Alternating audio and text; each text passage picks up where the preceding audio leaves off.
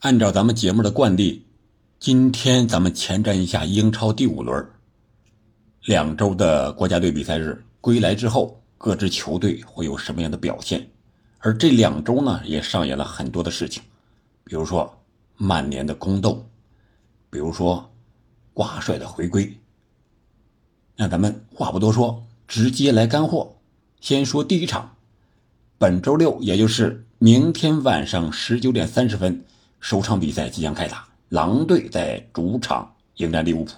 如果没什么意外的话，我也在咪咕二台进行一个解说的直播，也希望各位听友、各位朋友、球友们能够到那儿去捧捧场。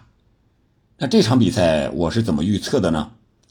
我个人感觉啊，狼队上一轮。他是最后时刻是二比三输给了水晶宫，被绝杀了。而为狼队进球的呢是替补骑兵黄喜灿，韩国国脚。除了他之外，狼队还有一个两米的中锋叫卡拉季奇，还有突破王什么库尼亚。这场又是主场作战，如果啊，如果。狼队采用最简单粗暴的打法，就是说长传冲吊、下底传中，类似这种高举高打的打法，我觉得是够让利物浦喝一壶的。但是呢，会不会采用这样的打法是一个方面。另外，利物浦毕竟是利物浦啊，扎叔的球队一旦状态来了，那是真的不好惹。上一轮他们是三比零，兵不血刃的拿下了维拉。前场三叉戟乃至啊四驾马车都是状态火爆。这一轮呢，范戴克又停赛回归，所以说看好利物浦能够拿下一场胜利。虽然可能是一番苦战，但是一旦打开进球账户之后，利物浦可能会带来一场屠杀，因为现在利物浦的运气还没有用完。上一轮我们看努涅斯是吧？虽然有助攻，但是也有打中横梁，啊，也有滑门而过的不进，所以说，我感觉利物浦还应该有运气，就看这场比赛狼队怎么应付了。那我们看第二场是西汉姆联对曼城，这是不败遇上了全胜，再加上瓜帅的回归，这场比赛绝对是值得期待的。也许不会太精彩，但绝对场面上是够惨烈。铁锤帮的硬对上传控王的柔，是以柔克刚还是唯快不破？绝对有的看。你像西汉姆联现在沃德普劳斯、安东尼奥、本拉赫马、鲍恩这些前场的组合都是实力大于名气的球员，再加上中后场的什么曹法尔啊。少切克呀，祖马呀，帕奎塔呀，这些硬汉，如果死玩密集防守的话，曼城想要客场取胜，还是需要一些运气的成分的。曼城呢，现在状态很好，首发替补都能建功，这小将上场，战意更足，还能送出助攻。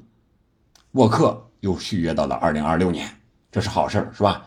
瓜迪奥拉回来之后，利略。继续给他当的是军师的角色，我想这场比赛只要瓜帅不整活，看看做了个手术，在医院又思考到什么这个新的战术了，回来适应适应，或者是实验实验，搞搞科研。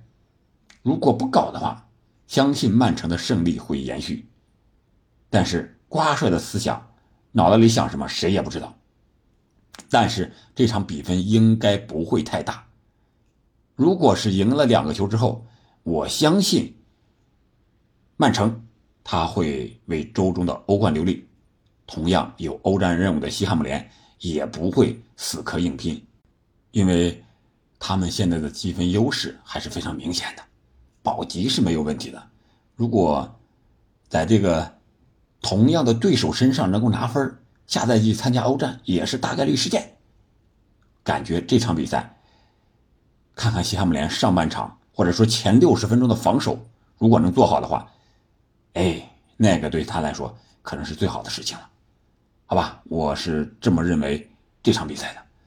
然后是热刺主场对阵谢菲尔德联，这场比赛实力悬殊太大，而且热刺状态非常的好，孙队长会继续的进球，热刺呢应该还会继续大胜。谢菲尔德联整体实力偏弱，阿彻上场比赛进一个球还造对手乌龙的这个小将，一人呀，我觉得难有大作为，看好热刺在主场大胜谢菲尔德联。然后就是曼联和布莱顿。这个曼联呢，现在是攻斗不断，伤兵满营。他遇见布莱顿能赢球吗？看后防线上，利马、瓦拉内、卢克肖，再加上新援阿姆拉巴特，据说是伤势也不容乐观。马奎尔在国家队比赛日神奇乌龙，还得让他有可能要打首发。你想想，这样的曼联不是人见人欺吗？布莱顿上个赛季就双杀了啊，在联赛双杀了曼联。滕哈格想要报上个赛季的仇，恐怕要留到下一回合了。虽然是主场作战，我觉得曼联有可能继续输下去。继上一轮一比三输给阿森纳之后，因为什么？因为堡垒最容易从内部攻破呀。现在曼联正是内忧外患之际。加上布莱顿这么好的状态，我们可以看看三球王的表演，好吧？这场比赛看好布莱顿在曼联在老特拉福德的梦剧场全取三分，高昂着头离开。然后富勒姆和卢顿这场比赛，卢顿呀，升班马还是太弱了。上轮富勒姆是一比五惨败给卫冕冠军曼城，这一场势必要拿升班马好好出出气。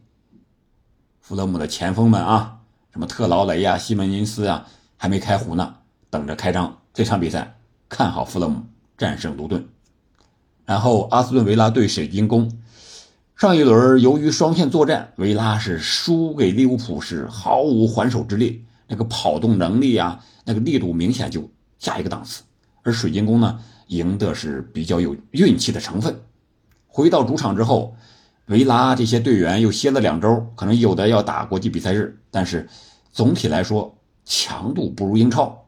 相信埃梅里会让维拉有一个过山车一样的表现。周中有欧协联的小组赛，我个人感觉，阿斯顿维拉现在还是先把英超拿到手，赢了再说。而水晶宫呢，有实力是吧？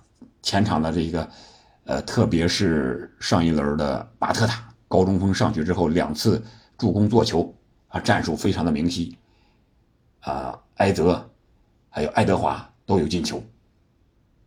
可以说这场比赛是针尖对麦芒，是英超中游的一场重量级的较量。谁赢谁输，看好主场作战的维拉。然后还有一场比赛是纽卡对阵布伦特福德。纽卡呢现在状态不好，本赛季是除了首回合大胜之外，剩下都输了。但是他输的对手呢，可以理解，都是很很强的，对吧？但是呢，再加上他欧冠分了个死亡之组，这周中就要下周中啊就要对阵欧冠经验非常丰富的老道的米兰，估计现在的纽卡的。将帅包括管理层有可能会非常的挣扎，而且得拧巴。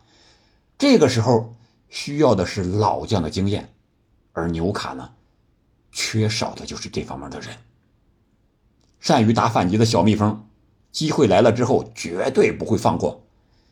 相信上轮的超级失误不会连续的出现了。上一轮他是因为连续的啊出现各种失误，导致他们啊。被这个伯恩茅斯是二比二逼平了，而这场比赛呢，我看好布伦特福德在客场取分。至于是一分还是三分呢？除了运气之外，还要看纽卡是如何取舍联赛和欧冠这两条战线的。下一场比赛是伯恩茅斯对阵切尔西。切尔西呢，现在上了榜首了，但是不是积分，而是今年夏天的。